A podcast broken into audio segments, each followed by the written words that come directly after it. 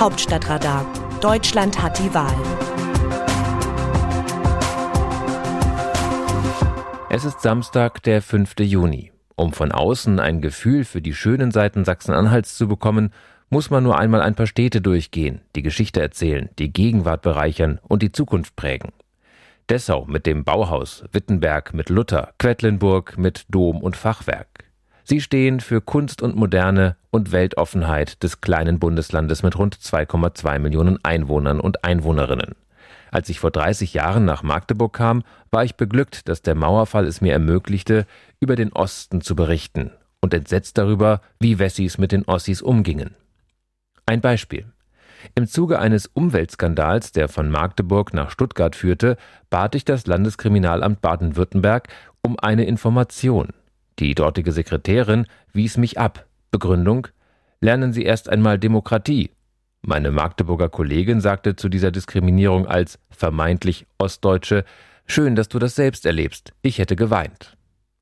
Ein anderes Beispiel hatte das ganze Land erschüttert und auch die Bundesrepublik. Erstmals trat 1993 eine ganze Landesregierung zurück. Auslöser war die Gehälteraffäre des Ministerpräsidenten Werner Münch und einiger seiner Minister. Im Westen hatten sie kaum drittrangige Posten, im Osten stiegen sie in die erste Reihe auf und rechneten sich ihre Bezüge schön. Münch nötigte sein ganzes Kabinett, auch die Ostdeutschen, zum Rücktritt, um seine Last auf allen Schultern zu verteilen. Ich wohnte damals in einer Plattenbausiedlung mit 40.000 Bewohnern. Am Tag nach dem Rücktritt kam meine Nachbarin, zündete sich eine Zigarette an und sagte, ich will nur wissen, ob das stimmt. Ich schämte mich fremd. Ich hatte gedacht, deine Leute können es besser, sagte sie noch. Und ob Honecker oder Münch, sich selbst bauen sie gern goldene Wasserhähne. Enttäuschungen nach der Wende gab es im Osten viele. Auch nach drei Jahrzehnten ticken Ost und West unterschiedlich. Für Sachsen-Anhalts Ministerpräsidenten Rainer Haseloff kommt es bei der Landtagswahl an diesem Sonntag darauf an, die AfD auf Abstand zu halten.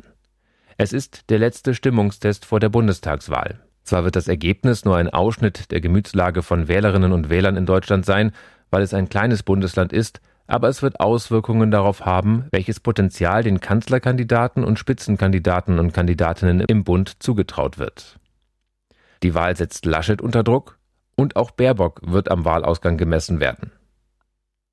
Allen voran steht CDU-Chef Armin Laschet unter Druck, der eine größere Nähe zu Paris als zu Magdeburg verkörpert. Eine Niederlage der CDU würde auch auf sein Konto gehen, denn Haseloff hatte auf CSU-Chef Söder als Kanzlerkandidaten gesetzt. Laschet dürfte dann von ganz eigenen Bedingungen für Sachsen-Anhalt sprechen, die nicht in Relation zum Bund gesetzt werden könnten. Im Falle eines Sieges der CDU wiederum würde er das wohl als Bestätigung werten, dass die Union gut daran getan habe, ihn und nicht Söder zum Kanzlerkandidaten gemacht zu haben. Auch die Grünen-Vorsitzende Annalena Baerbock wird am Abschneiden ihrer Partei gemessen werden. Im Osten sind die Grünen, anders als im Bund, keine Gefahr für die Christdemokraten. Das ist eben nur die AfD. SPD-Kanzlerkandidat Olaf Scholz könnte weiter zwischen Laschet und Baerbock zerrieben werden. Die derzeit im Bund aufstrebende FDP zieht schon keck in Zweifel, dass zu den geplanten TV-Triellen vor der Bundestagswahl wirklich Scholz eingeladen werde. Die Chancen, Kanzler zu werden, stünden für FDP-Chef Christian Lindner beim gegenwärtigen Gleichstand in Umfragen um die 14 Prozent genauso gut. Beziehungsweise genauso schlecht. Vor fünf Jahren hatte die AfD in Sachsen-Anhalt auf Anhieb 24,5 Prozent erreicht. In dieser Größenordnung muss auch nun wieder mit ihr gerechnet werden. Laut ZDF-Politbarometer hat die CDU aber Chancen, vor der AfD zu bleiben. Da stellt sich aber schon die Frage, wie viele Parteien sie für eine Koalition brauchen wird. Wird die SPD einstellig? Werden die Grünen zweistellig? Schafft die FDP es überhaupt über die 5-Prozent-Hürde? Wo bleibt die Linke, deren Volksparteistatus in Magdeburg schwindet? Damit kommen wir von den schönen Seiten Sachsen-Anhalts mit seinen historischen Städten zu den fernen Ländern Kenia, Jamaika, Simbabwe, 2016 konnte Haseloff nur mit Hilfe eines erstmaligen Bündnisses von Schwarz-Rot-Grün, die Farben Kenias, gegen AfD und Linke regieren. Womöglich wird das künftig nicht ausreichen. Plus FDP, dann wären wir farblich in Simbabwe. Schwarz-Rot, Gelb-Grün. Diese vier Farben finden sich übrigens auch in der Flagge Sachsen-Anhalts. Es geht bunt zu in Magdeburg. So oder so. Aus dem Wörterbuch Politsprech Deutsch. Sie hat mit der CDU nichts zu tun. Armin Laschet, CDU-Vorsitzender. Die kurze Replik des CDU-Vorsitzenden Armin Laschet auf die hohe Aufmerksamkeit, die die erzkonservative Werteunion auf sich zieht, bedeutet so viel wie Ich will nichts hören, Augen zu und durch. Denn dass der Verein nichts mit der CDU zu tun hat, ist einfach falsch.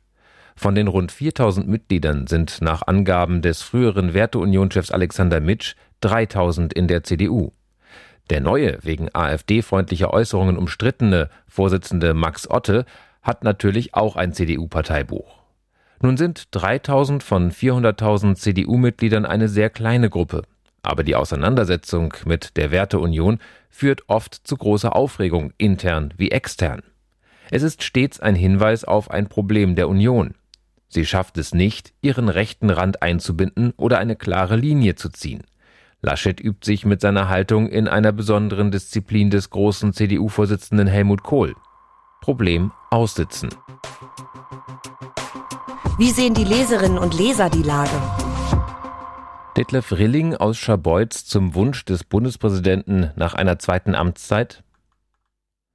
Früher sagte man, dass die Wahl des Bundespräsidenten immer ein politisches Signal ausdrücken würde, so zum Beispiel als Gustav Heinemann im Frühjahr 1969 von der Bundesversammlung zum Bundespräsidenten gewählt wurde und damit den symbolischen Grundstein für die dann Ende 1969 folgende Regierung Brandt-Scheel aus SPD und FDP legte.